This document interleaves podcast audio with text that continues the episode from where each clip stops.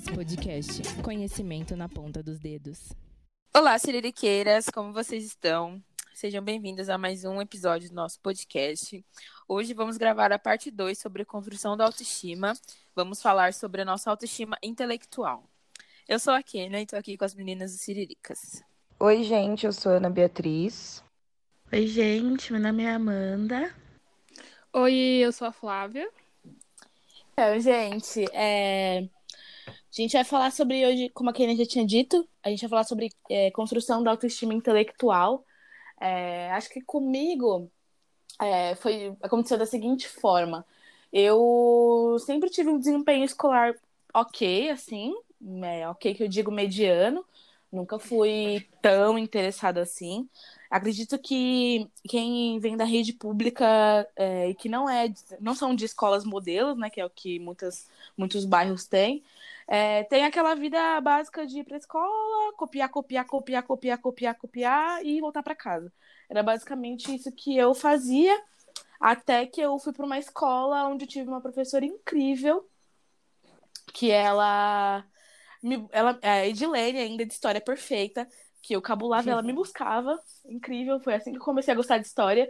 E ela me. Ah, eu lembro que a primeira aula dela, assim, ó, marcante para mim, que ela tinha ido me buscar, que eu ia cabular, ela deu sobre a revolta da Chibata.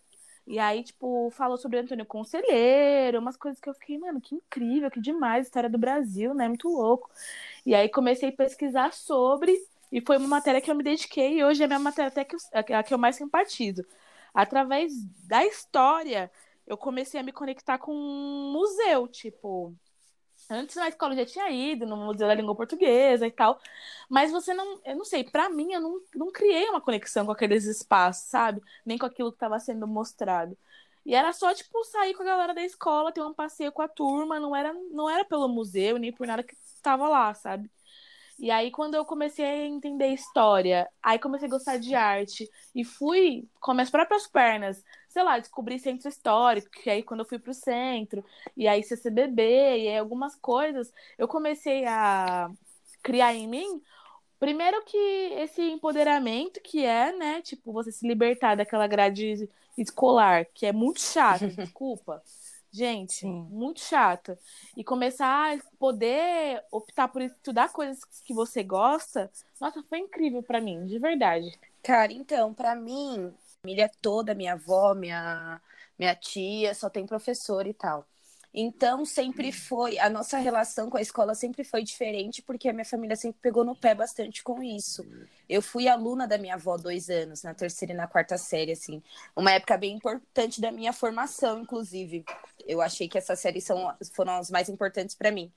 E aí, é, eu na escola, nessa época, assim, do ensino fundamental, eu ia muito bem, porque ou eu ia ter aula com a minha tia, ou com a minha avó, ou com a minha mãe, então, assim, eu tinha que ir bem. E só que até então eu tinha esse interesse só pelas coisas que estavam na escola, grade mesmo, normal.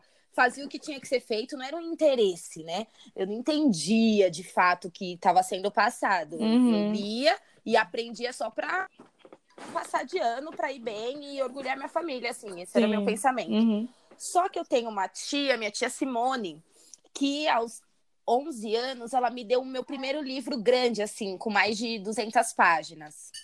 Cara, é, lembro, é o meu livro favorito até hoje, chama Mommy o Senhor do Tempo. E depois dessa leitura, minha vida mudou completamente em relação ao estudo. Eu comecei a ficar muito mais interessada em todas, em todas as áreas assim de arte. Eu comecei a ir para teatro com essa mesma tia, ir ao cinema, ir em shows. E aí abriu totalmente minha, a, o, o, meu pensamento escolar, assim, sabe? Eu ficava lá na escola achando que aquilo era muito pouco. Eu chegava e contava para as minhas amigas, falava, gente, mas uhum. vocês não sabem, assim, a gente aprendeu isso aqui de história, mas tem mais isso, isso e isso que eu aprendi, eu fiquei uhum. muito, muito doida, assim, uma época.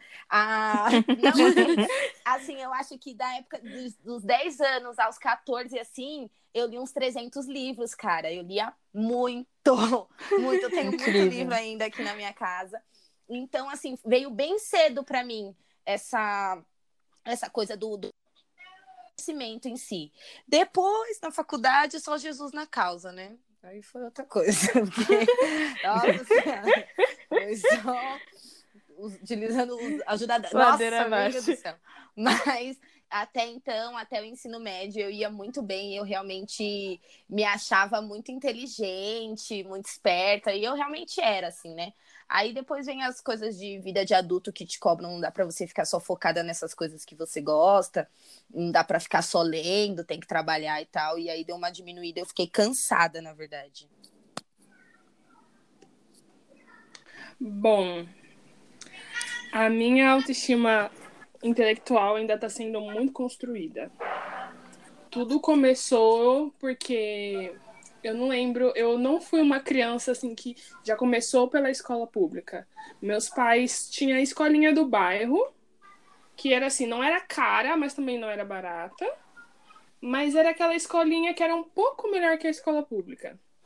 Então foi o primeiro investimento que os meus pais fizeram em mim. Então acabou que eu entrei nesse meio e comecei a me estabelecer dentro desse, desse âmbito escolar.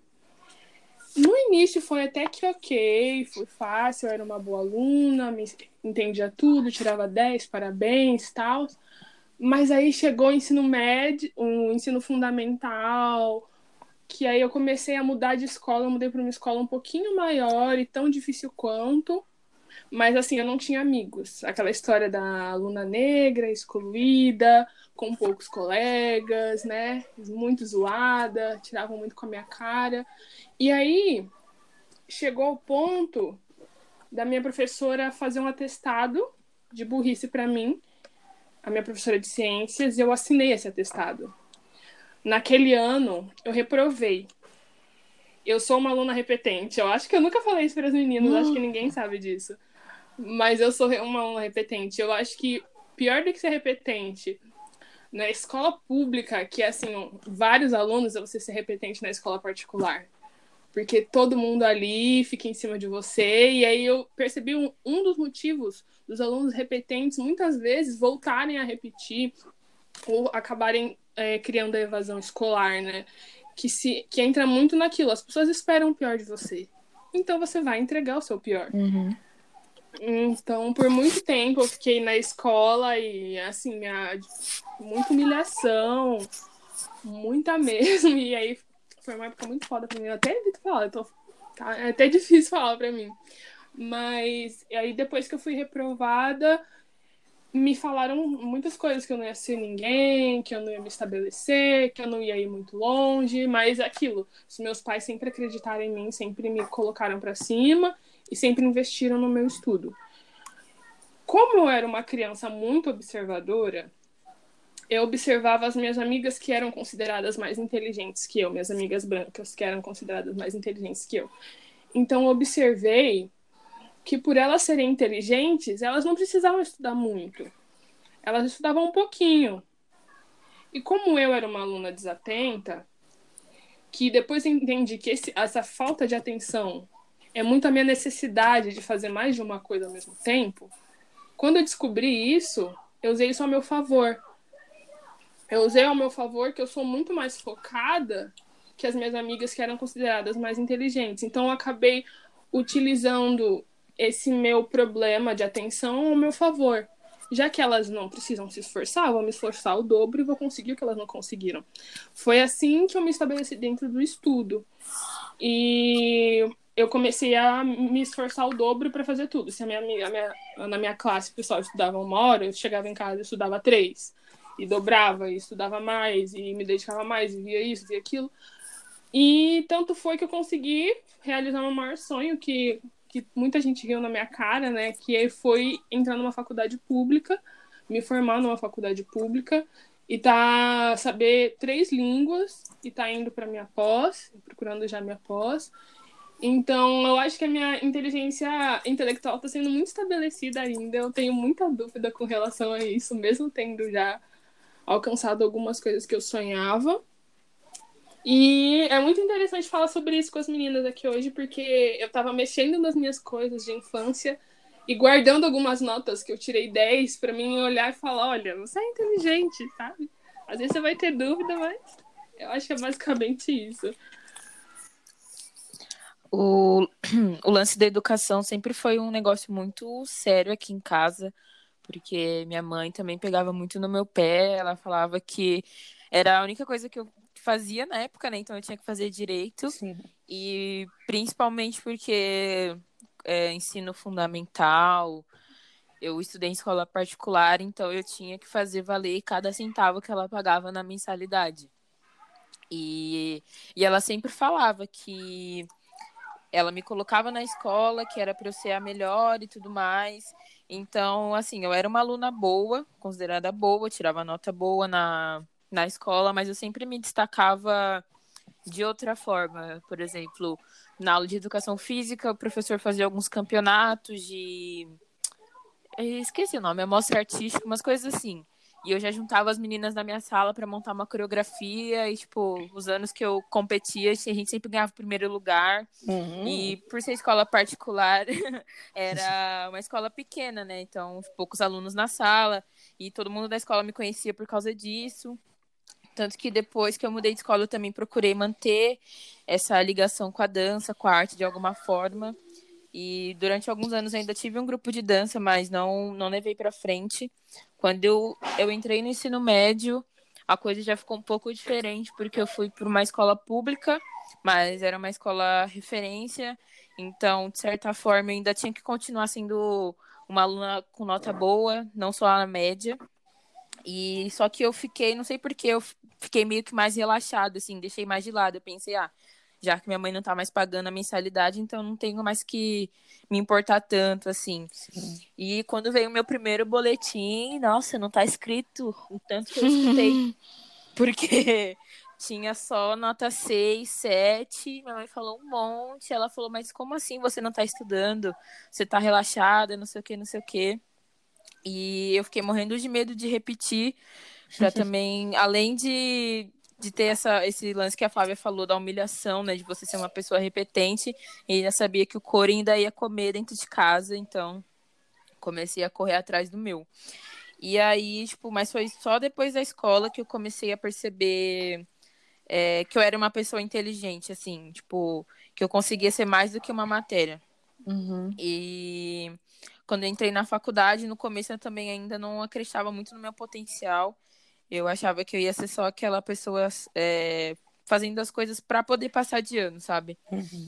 E de, uns, de, um, de um ano pra cá que eu comecei a perceber que eu, mesmo sem me esforçar muito, eu consigo. Tipo, se eu só prestar atenção. O meu problema é que eu sou preguiçosa. Então, assim, Uhum. a Flávia falou de chegar em casa e estudar três horas. Eu não consigo. Eu tenho que estar ali. ó. Tipo, se eu tô na faculdade, eu anoto tudo, eu presto atenção. Aí, tipo, Uhum. Um, um tempo antes das provas, eu vou lá, estudo, consigo tirar uma nota boa. Agora, esse lance de chegar em casa dar três horas nunca deu certo pra mim, nem na época da escola. Mas eu acho que esse lance da, da autoestima intelectual, ela tem muito a ver com você acreditar no seu potencial, né? Sim. E eu tô, tô, tô praticando isso de uns tempos pra cá. Tanto que agora eu vou começar a estudar pra prova da OAB, fazer meu TCC e tudo mais. E eu sempre entro nos picos de, meu Deus, eu não vou conseguir. E também, não, eu vou conseguir sim, porque eu sou foda, eu só tiro nota boa. E eu lembro a primeira vez que eu peguei uma prova na faculdade também, que eu tirei 10, ela tá guardada aqui, que eu vou guardar ela pra sempre. Quando eu fiz a minha primeira prova de é, prática simulada, que eu tinha que montar meio que um processo, e eu tirei 8, eu fiquei super feliz, até postei foto no Instagram. Então, essas coisas, elas me ajudam a perceber que eu sou uma pessoa inteligente e que não precisa sempre tirar 10, mas eu acreditando no meu potencial, eu fazendo o meu melhor, eu consigo ter essa satisfação pessoal. Uhum. Eu tava pensando aqui que como, como essa autoestima da gente também tá, tá tão ligada a esse siste- sistema tradicional de educação de 0 a 10, de muito bom, de ótimo, de Sim. ou zero. Acho muito foda também, porque eu, não, eu primeiro, primeiramente não acredito muito nesse modelo, sei que é o modelo que a gente tem. Aí as pedagogas que estiverem ouvindo depois podem comentar aí, me corrigir em alguma, em alguma fala errada, mas é um sistema que também prejudica muito a gente, ao mesmo tempo que pode ser uma coisa que potencializa a gente a querer estudar mais para alcançar melhores notas, também eu não acredito que uma prova com 10 questões que formulada por um professor, eu sei que é uma pessoa instruída, que, enfim, mas que pensou naquelas questões que às vezes você aprendeu muito da matéria, mas você não aprendeu exatamente sobre aquilo que ele perguntou. Sim. Você sabe dizer sobre outras coisas a respeito daquele tema. Então, tipo, a gente também às vezes está meio preso é, nessa classificação da escola ainda. Quando, na verdade, a gente tem, tipo, a gente. A, a, eu, particularmente, adquiri várias habilidades, principalmente de me comunicar, que eu acho que é uma arte, conseguir se comunicar bem. E, e na escola eu não conseguia, sabe? Eu, eu falava muito, mas não quer dizer que eu conversar muito eu sabia me expressar bem. Então, tipo, são outras pequenas coisas que vão acontecendo com a gente que a gente vai ficando, sabe, é, com uma autoestima elevada em relação a isso, pelo menos aqui, na, na, na minha parte. Cara, isso eu concordo plenamente com o que você disse, porque assim, é rápido foi que eu percebi isso na faculdade, sabe? Que eu parei de me importar tanto com, com notas muito, muito altas e comecei a me importar do ensino ou não, sabe? Porque eu estudei numa faculdade muito chata. E, e, que os professores tinham um aval para serem pessoas muito chatas, assim. Tinha professor que entregava a nota ruim rindo, e esse era o jeito dele. Então eu vi que eles não estavam tanto querendo ajudar de fato o aluno, né? E que e eu vi muitos alunos surtando. Meus colegas surtavam antes de, da, das provas, parecia que ia morrer Uhum. e tudo, porque tinha que tirar a nota mais alta tal. E aí eu rápido parei de me importar muito com isso e comecei a, tipo, meu, o que essa aula consegue estar me trazendo de bom, a aula em si, sabe? Na prova eu vou tirar a média, ah, não vou me preocupar, assim, tanto com isso. E o que foi muito bom, assim, porque eu fiquei de maneira despretensiosa, assim, na faculdade, mas fui muito bem, sabe? Tirei notas muito boas. Quando eu mudei para o curso de marketing, o meu pavor era que tinha matemática, né? Eu falei, puta, agora ferrou, porque Uhum. para mim antes eu era só da, do- da comunicação e tal. E aí tinha matemática, eu fiquei preocupada. E aí o que, que eu fiz? Comecei a ir em todas as aulas e, e prestar atenção e tal. Eu fui a maior nota da sala, cara. E aí eu pensava isso, gente, vocês estão aí se matando por causa de nota. O lance é ficar despreocupado com isso. Mas também é o meu jeito, né? Eu- é o jeito que Uhum. as coisas, do jeito que eu levo as coisas. Mas eu acredito que o, o ensino desse jeito, essa prova, essa pressão que causa nas pessoas, não é uma maneira de, de levar conhecimento. Sim, realmente. É, porque tem a diferença de você tirar a nota alta porque você conseguiu absorver o conteúdo do, de- do que você. Do que porque você decorou a matéria. Sim, Tipo, leu matou. tudo um dia antes e conseguiu responder. Sim. E eu acho que assim não é válido, porque depois você não vai lembrar de nada. Você vai ter que ficar Uhum. lendo aquela prova de novo para lembrar do que, que o professor falou. É, como eu, para mim que faço direito, meus professores sempre falam.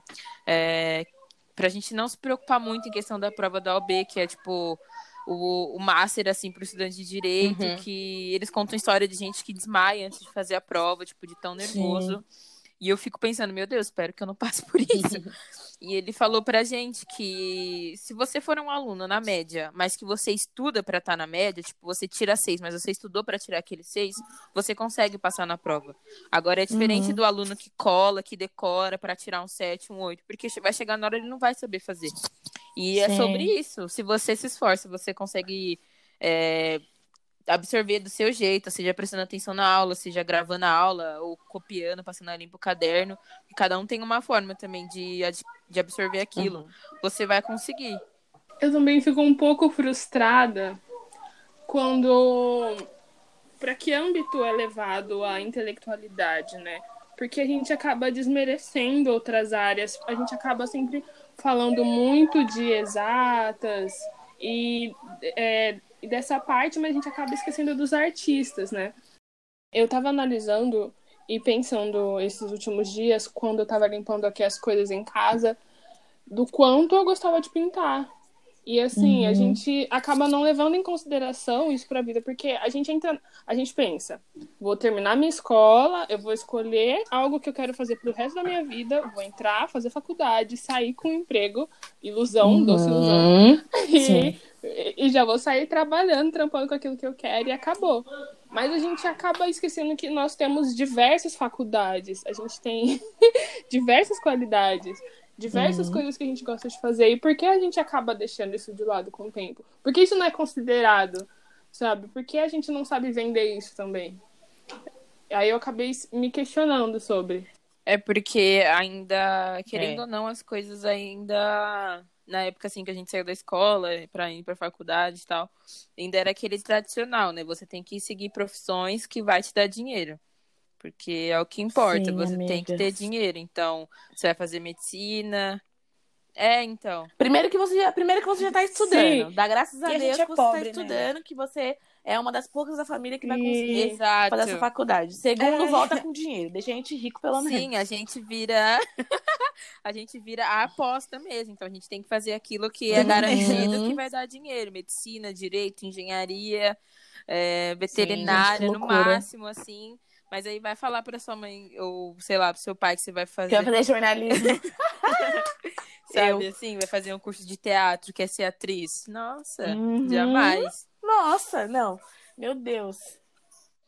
É, É, Nossa. nossa. Aqui em É, não casa, quero quando fazer faculdade, gente, assunto, gente, vocês, algumas, fazer as meninas já conhecem é. a minha mãe, algumas de vocês viram ela lá no encontro, vocês viram o tamanho da negrona, né? Então, assim, ela tem um sorrisinho doce, mas a hora que a bicha engrossa a voz, quando eu falei pra ela que eu ia sair da escola e ia ficar um ano parada, sem fazer nada, sem fazer faculdade, ela, mas você não é nem Pra louca, descansar, eu amo. você não é nem louca. É, eu queria descansar, pô. Não sei quantos anos estudando direto, precisava de uma folga. Ela não quero saber, vai fazer faculdade. Sim, assim que pegar o diploma na escola, já vai se matricular na faculdade. Pois foi o que eu fiz. É. E aí de mim ensinou E bem, foi o que eu fiz. lógico, bem Amo. livre espontânea vontade. Exatamente. Eu lembro que quando eu era mais nova eu falava que eu queria ser é, legista, porque eu assistia muito CSI É. com ela, né? E eu achava incrível. Pra mim, Uhum. o sis- o sistema aqui do, do Brasil era igualzinho, né? Com todas as, Do Brasil. todas as ferramentas e tudo mais. Minha mãe se apegou Do nisso de uma forma que ela saiu falando pra todo mundo que eu ia Amo. fazer medicina. Até aí, beleza. Você ia ser legista. Juro. É, legista, médica legista. E aí, teve um Mentira. dia que eu acordei e, tipo, não queria mais, sabe assim? Coisa de criança. E Eu já quis, eu já quis ser policial, já quis ser veterinária, então depois eu não quis ser legista e não queria mais. A bicha ficou numa decepção. Até hoje ela ainda fala que eu vou acabar a faculdade de direito e vou fazer medicina. Eu falo, vou sim, mãe, com certeza. Oh, Deus. Tá na lista. Deixa eu ser livre. Mãe, eu sou cantora. Fala, mãe, eu quero ser cantora. E- Me e- solta. E na época que eu tinha, que eu comentei que eu tinha um grupo de dança e tudo mais, aí ela Eu pegou aí. mais um pouco no meu pé. Ela falou assim: beleza, você quer ser dançarina, mas então você vai ter que ser dançarina num nível pra ser dançarina da Beyoncé. Porque eu não quero pouca coisa aqui, não. É sério, a minha mãe, ela, ela me incentivava, mas do mesmo jeito ela botava aquela pressão que já te deixava meio assim. Amo. Uhum. E aí eu fiquei, aí eu já, já tinha esse problema de não acreditar muito no meu Sim. potencial. Eu falei, mano, Sim. eu vou ter que ralar muito a minha bunda pra ser a dançarina da Beyoncé. Então, quer saber? Deixa quieto. Aí, tipo, Vou pra faculdade mesmo. sim, vou fazer medicina mesmo, não tem Meu jeito. É, então. E, aí, e é uma coisa que eu acho Melhor. muito engraçada, porque a, a minha Mais mãe, ela fácil. sempre trabalhou com, com projeto social, com projeto cultural. Tanto que eu não sei como que eu não me engajei com coisas desse tipo antes, porque ela já teve um projeto chamado Hip Hop Mulher, que ela e umas outras amigas é, fazia tudo assim no, dentro do hip hop voltado pra mulher. Então, tipo, só tinha MC mulher, DJ mulher, grafiteira mulher, big girl. Elas viajavam o mundo inteiro fazendo fazendo shows, palestras. Era tipo um Sirica, só que dentro do hip hop, porque elas não abordavam só é, questões assim de trabalho, falava sobre diversas coisas, a vida da Uhum. mulher na, negra dentro da periferia e tudo mais. E eu sempre ach- achei muito foda esse trampo que ela fazia. É, ela ainda faz agora em proporções menores. Só que na cabeça dela Uhum. não é uma coisa que, que vale a pena. Porque ela, ela não se acha. Não é rentável. É, exatamente. Ela não se acha uma pessoa de sucesso, porque ela não Sim. tem emprego fixo. Às vezes a gente tá passando alguma dificuldade, algum perrengue aqui em casa, e ela fala, ai, se eu tivesse emprego normal, não sei o quê, não sei o quê. Então, na Uhum. cabeça dela, eu não podia seguir a mesma carreira que ela, fazer a mesma coisa que ela, por mais que eu admirasse. Então, por um lado, eu até Sim. entendo essa pressão que ela colocou em mim pra eu estudar muito, pra fazer uma faculdade dessas, assim, tradicionais. E ter esse emprego estável. Exatamente. Uhum. Gente, aqui na minha casa, a minha mãe, ela é professora. Todos os dias da minha vida eu escuto que eu tenho que me matricular em letras ou pedagogia. A minha mãe, juro, é todo dia, todo dia. Ela, do nada ela grita assim, Ana Beatriz, já fez a matrícula? Eu falo, não, mãe, ainda não. Eu cansei, entendeu? Não de consegui. discutir sobre isso, eu só falo, ai, não, mãe, ainda não, não consegui lá na faculdade. Cinco anos não consegue. Começa a Tá falar tipo. É, porque, amiga, sabe, não tenho mais por onde discutir sobre isso. É, pior que é. Que Pior que é. tudo é concurso Ela pra é mim. a pessoa concursada. Mas Minha aí, família Já fez também. concurso, aí é uns que a que gente tem vai a ver. discutir. É, amiga, você não tem noção, cara. Tribunal de Justiça. Então, é, não, eu já, eu já fiz vários concursos, porque é, vários, pro IBGE, porque eu que ela queria que eu fizesse, eu fiz, sabe? Porque eu não aguentava mais ouvir, assim. E tudo assim na minha casa, tudo que a gente conseguiu, tudo que a minha mãe Uhum. conseguiu, como diz ela, é fruto de ter colocado o X no lugar Uhum. certo. Então, ela acha que essa é a fórmula do sucesso. Colocar o X no lugar certo. Então, tipo assim, eu vou ligar e vou aqui em casa eu vou reclamar do meu trabalho, aconteceu alguma coisa, tal, minha mãe fala assim: "Não, tudo bem, nossa, é triste, mas tá vendo? Faz um concurso. Coloca o X no lugar certo, você não vai passar por esse tipo de coisa. A salvação, Como se né? fosse é como se fosse a fórmula para todas as coisas assim. É, a gente tem muito incentivo para Uhum. fazer qualquer outra coisa. Eu invento toda hora, vocês sabem, né? Eu comprei um pandeiro, por exemplo, e aí eu inventei de querer tocar pandeiro e minha mãe fala assim: "Nossa, enquanto enquanto a vida há tempo, faça mesmo", tal. Só E que faz- pra- a aham, condição dela sim. é faça pedagogia e vá tocar seu pandeiro também. É, entendeu? Faz não sei o quê e faz as siriricas. Não dá só pra. Mas eu Sim. entendo, né? É porque é o que salvou ela da extrema pro- pobreza, né? É, salvou de ter passado fome e tal. E a gente, a gente não passa Deus, mais por essas sim. coisas. Eu acho que é isso que a gente precisa entender e conseguir explicar pra eles assim que a gente não passa mais por isso, que a gente tá conseguindo se virar de outra maneira também. A gente não tá deixando de trazer dinheiro pra casa, não tá vivendo às custas dos pais, Uhum. mas a gente não Sim, precisa e às vezes mesmos acha que, tipo, eles pra ser pessoas É, a de gente, tá, sucesso, a gente também está vivendo uma, uma nova era que a gente produz muito conhecimento, né? Também a gente é, adquire muito conhecimento de outras formas e que ainda não chegou, tipo, para nossa família, que, de que forma são essas, tipo, o que são as nossas reuniões, sabe? Tipo, então são Uhum. outras maneiras de da gente expandir É, a nossa é. é, intelectualidade assim, conversando mesmo entre a gente, às vezes com nossos avós, com as nossas matriarcas, assim, e que eles não entendem que isso é uma produção de conhecimento. Eu lembro que eu fui, é, precisava entrevistar uma pessoa para minha faculdade, pensei em tantas possibilidades, mas escolhi entrevistar minha avó. E aí eu falei, ela tem pânico de vídeo, eu falei, não, vó, é áudio e tal. Fui fazendo umas perguntas para ela sobre a nossa vida, sobre como ela chegou do Nordeste aqui, não sei o quê. E ela foi conversando, como eu era neta, ela foi se abrindo muito mais do que era o esperado.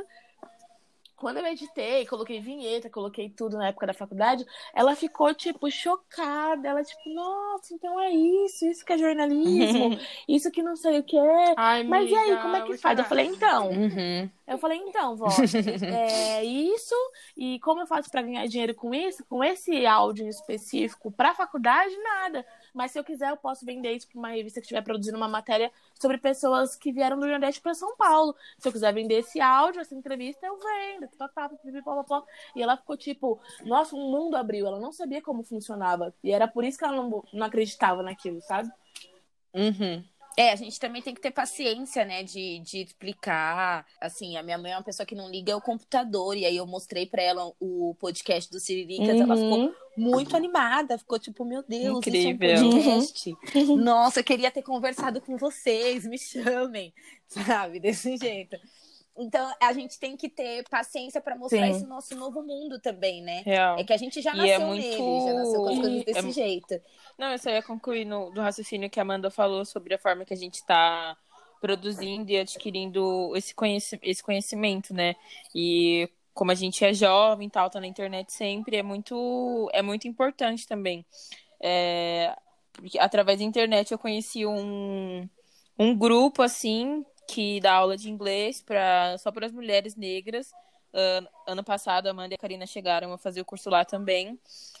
E assim, Uhum. não é aquela coisa quadrada, tipo Wizard, CNA, que você vai aprender Uhum. o verbo to be, etc. Lá você aprende com história de outras mulheres negras. Então é uma didática completamente diferente que te que te atrai, assim, que te prende. Você fica com vontade de aprender, você fica com vontade de ir pro curso, de fazer as lições, porque é baseado em música, poema, documentários, filmes. Então, eu acho que é outra, outra coisa importante também, para que ajuda a gente a desenvolver esse intelecto, a forma como a gente aprende. Isso dá coisas que a gente gosta, né? Sim. Tipo, às vezes não é esse Sim, lance da- da totalmente. faculdade de direito, de fazer arquitetura, de XYZ. Mas é você, meu, eu quero saber a história dos espelhos. E aí você começar a estudar sobre isso, tá ligado?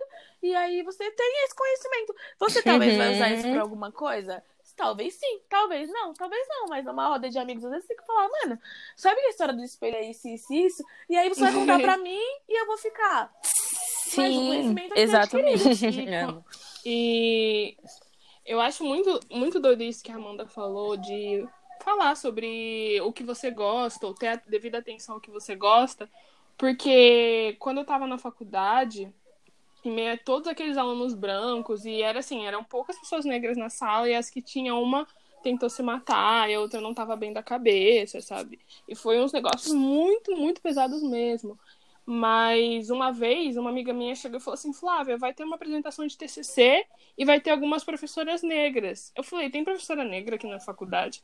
Ela falou: tem. Ela vem comigo. Aí eu falei: ah, mas tô com preguiça, né? Tem outras coisas pra fazer. Ela: não, vem sim. Aí eu peguei e entrei. E, tipo, pra mim ia ser ok entrar naquela sala e encontrar aquelas professoras.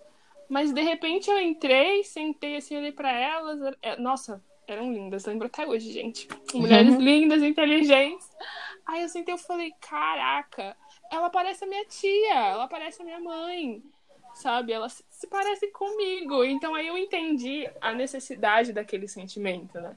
Porque até aquele momento eu não sabia que eu precisava daquilo, mas eu realmente precisava. Por que, que a gente não, não- por que, que nós não, não estudamos autores negros? Por que, que a gente não se espelha, se espelha no outro, né? Sim. E dentro disso ainda, estar no Siriricas foi incrível. Porque no começo fica aquela dúvida, né? Eu tô no meio de tantas mulheres inteligentes. Será que eu devia estar aqui mesmo? Será que eu tô no lugar certo? E de Que repente. é a se- síndrome da impostora, né, também. Sim. Será que eu- tô realmente agregando?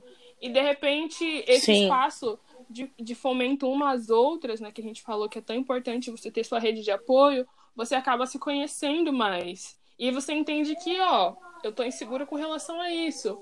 Mas aí você se impõe, você produz algo, você produz algo realmente importante, aí você fala, não, talvez eu não esteja tão equivocada de estar aqui, sabe? Sim, ainda tem essa questão, né, da representatividade é, em, em âmbitos acadêmicos e tudo mais. Eu, na escola, não tive professores negros. Tive um na, na rede pública e depois de, sei lá, depois das férias do meio do ano ele saiu, não sei por quê. Na faculdade, no semestre passado, eu fui ter meu primeiro professor negro. Então, a minha referência de pessoa inteligente era a minha mãe, porque eu achava minha mãe uma pessoa super Uhum. inteligente, ela é, inclusive. Quando ela engravidou de mim, ela cursava direito também. Uhum. Depois ela começou a fazer faculdade de eventos, aí tancou, agora ela tá fazendo relações públicas, vai se formar no final do ano. Então, assim, ela sempre foi a minha referência. Depois que eu entrei pro Ai, Siriricas também, tipo, algumas meninas eu já conhecia, outras eu conheci no grupo. E assim, cada uma da sua área, cada uma com a sua inteligência. A Amanda, tipo, nossa, muito foda. Eu conheci a Amanda com o trabalho da faculdade dela e eu achei super incrível. Aí, tipo, a Karina com moda. Então, assim, a gente aprende muito umas com as outras. E. é, e tem essa importância de você estudar coisas que, que sejam da sua história, da sua ancestralidade, enfim, in- independente da, Uhum. do curso que você faça. Sempre tem alguma coisa ali de, de alguma pessoa negra que fez, que criou, porque a gente sabe que é a gente que botou esse mundo pra funcionar, tá ligado? Então, não tem como não ter um, um professor, um autor que seja pra, pra ser esse, norte. Não, e muito louco isso, porque eu só Só estudei sobre jornalistas negros é, quando eu estava no meu último ano da faculdade com a minha professora Patrícia Paixão, maravilhosa. Que, aliás, essa professora, gente, ela é uma mulher branca, assim, mas puta que pariu. Foi a melhor professora que eu tive. É uma que a gente passa ela que, me apresen- ela, ela que me apresentou a Beatriz, que é uma amiga também da Ana aqui, que é jornalista. Ela me apresentou a Júlia Reis também, que é uma outra jornalista que as meninas faziam Mackenzie e eu fazia MB, mas ela falou, nossa, vocês têm um perfil muito parecido, se adicionem e tal. E ela fazia meio esse meio de campo, e assim eu conheci outras jornalistas que acreditavam no meu tipo de jornalismo. E aí são mulheres incríveis que estão aí trabalhando. Acho que a Júlia tá na Vice, não sei. Ah, não, a Jú- a Júlia agora tá na Globo. é, e, a, e a Bia tá no El País, né? Ela já tá na Globo. Então, e tipo, são mulheres que. Essa professora me É, conectou. menina, você e viu ela que que me tudo? mostrou os primeiros jornalistas negros, assim, porque eu ficava pensando, mano, beleza, tá, tá, fulano, Beltrano, o pai da comunicação, o caralho, mas, gente, não teve nenhum, nenhuma pessoa negra, tá ligado? E aí eu lembro que quando ela me mostrou, acho que era João do Rio, o nome desse jornalista, eu falei, puta, graças a Deus, assim, demorou quatro anos, demorou, mas existiu e foi um cara foda, e aí eu comecei a ver, ele fazia, tipo, umas sátiras nos jornais é, falando sobre a vida boêmia branca do Rio de Janeiro, sabe? Umas coisas muito, muito assim.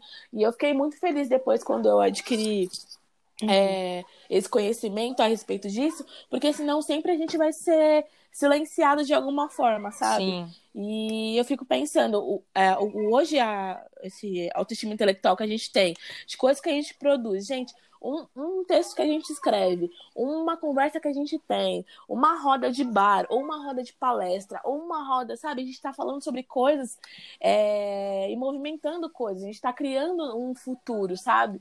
E é muito louco isso que a gente não se identifica é, muitas vezes nesse papel. Tipo, Sim. a gente fala sobre coisas importantíssimas, com esse microfone ligado ou com ele desligado, mas a gente não, é, sei lá, escreve um artigo sobre isso. Já como a gente não escreve um artigo sobre isso, a gente acha que isso não foi importante. Só que o, conhe- só que o conhecimento que a gente passa, principalmente geracional, tipo, Sim, as coisas que minha avó me ensinou e que eu vou ensinar pra alguém, seja pra vocês, seja pros meus filhos, tipo, é tão importante quanto. A gente tem desvalorizado muito essa, essa produção de intelectualidade fora da academia, sabe? Sim, real. Cara, caiu minha ficha no encontro dos Siriricas, sabe? Porque aí os arrobas viraram pessoas na minha frente. E aí as pessoas falavam assim pra mim: vocês mudaram a minha Uhum. vida. Aquele texto que você escreveu sobre a Menina. transição. E eu falei, gente, o que, que é isso, né? Sim, A amiga. gente tá passando, é, tipo, a gente tá passando um conhecimento de verdade para as pessoas. A gente saiu do nosso, do nosso coração e, e das- da- do nosso campo de ideias, foi para a internet e mudou a vida de alguém. Uhum, Então, assim, não é possível uhum. que eu não tenha nada a Ai, agregar, não é possível que eu seja uma pessoa burra depois disso, entende? Sim. Porque não, não tem informação que cubra isso, sabe? Porque lá no, no Siriricas tem um monte de, de gente sem formação, eu tô terminando e tal. Sim. E assim, mesmo assim a gente produz, mesmo assim a gente passou conhecimento para alguém. E, e, e é por coragem, assim, que a gente tá o tempo todo uma encorajando a outra. Sim. Uma uhum. falando, ah, não, você é inteligente, sim, não, vamos só editar aqui, a gente já posta tal. E, e isso, eu- isso de escrever, por exemplo, de ter ideias e escrever, eu, Eu. aprendi com Siriricas, porque eu sempre escrevi, mas sempre mantive guardado pra mim, sempre tive ideias, mas sempre mantive guardado pra mim. Sim. Não queria mostrar pra ninguém. Pra desafogar, né? Nem, nem legal, nem nada, só escrevia porque precisava desabafar. É, exato. E sempre foi o meu campo de, de, de desafogamento era escrita. E aí, no Siriricas, a primeira Também. vez, falaram assim: olha, seu tema Te vira. é pornografia. Que é- que é assim que a Lembra? gente- eu é assim que a gente "Gente, mas encoraja, O que, que eu vou é fazer com cara." isso, cara? Como Eu quero pra assim? tal dia, hein? É, assim, é, é, a coragem é essa. Escreve, negrinha. Até meio-dia, tá, negra? E aí é isso. E aí você tem que entregar, sabe? E aí quando vem 10 meninas falando, nossa, que lindo, que incrível, vamos postar e tal, você vai se animando, se encorajando e se empoderando, sabe? Real. vendo que você é inteligente, Uhum. você é capaz. Sim. E como diz a minha mãe, tudo se aprende, gente. Eu lembro que como no começo isso foi um impasse. Eu não aceito mais eu não escrever. aprender alguma A coisa gente que eu não queria queria, a gente falava que não sabia. Não, vamos deixar tudo pra Amanda, que ela fez jornalismo, ela escreve bem. Ninguém escrevia. Ela, ela vai ser a- ela vai ficar nessa responsa dos textos. E aí Sim, foi igual a Ana sim, falou, a sim. gente foi cada uma pegando um tema pra desenvolver. E tanto que se vocês olharem lá no perfil, cada texto já, já teve um nomezinho ali de cada uma de nós, que a gente se Uhum. esforçou com a ajuda uma da outra. E, e rolou, e, tipo, e a gente posta, vocês vêm, comentam, nossa, que necessário, vocês são essenciais, vocês são incríveis. Vocês não têm noção no gás que isso dá na gente. Tipo, a- isso ajuda muito a gente a acreditar no nosso potencial. Muito louco quando isso. a gente expressa alguma coisa Sim. e, e é reconhecido, sabe? É muito bom. E que vai de encontro a outras pessoas, Sim. sim.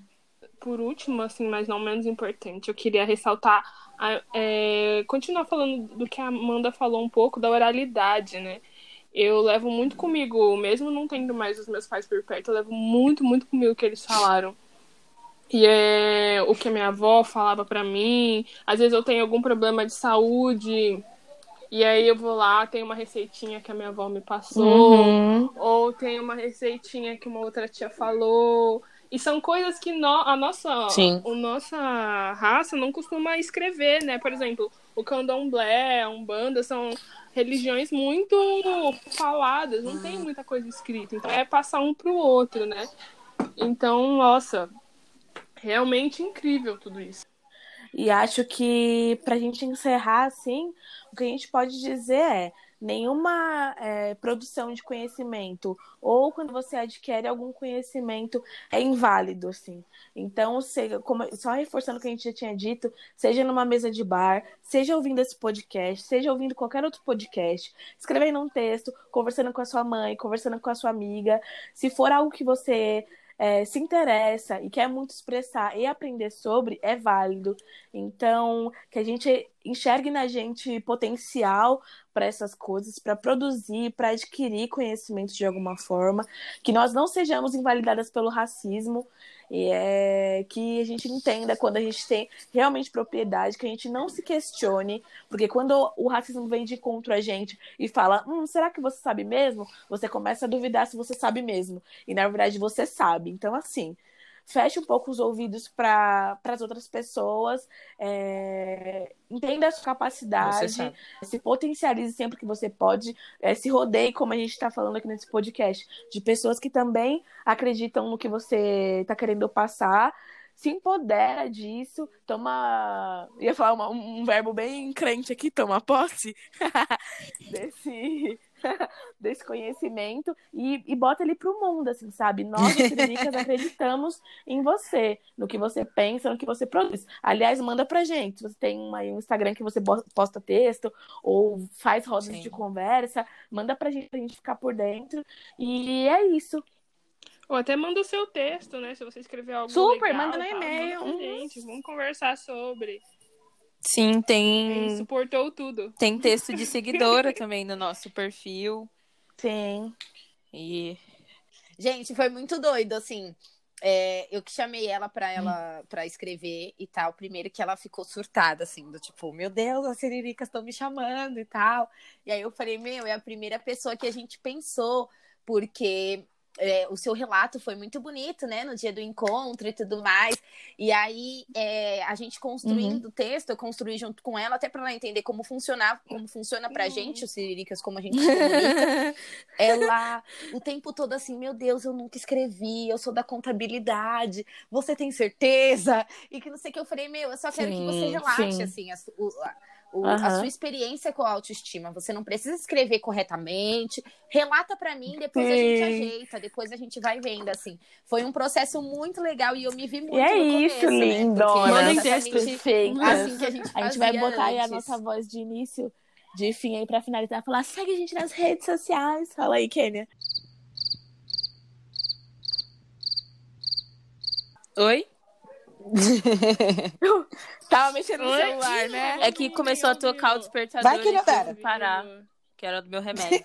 Ah, tá. Desculpa, Não, amiga. fala Não, de falei que é pra gente. ah, falei que é pra gente finalizar com aquela voz pedindo pra seguir a gente nas redes sociais. Ah, sim, sim.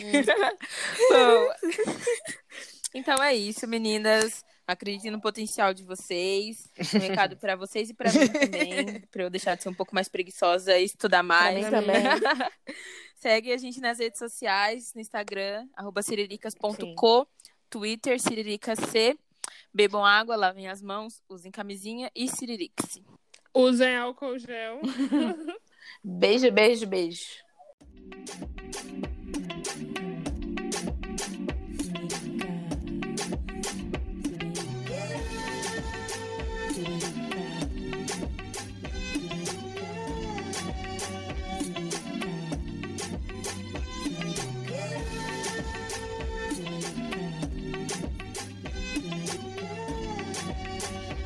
Ciriricas Podcast. Conhecimento na ponta dos dedos.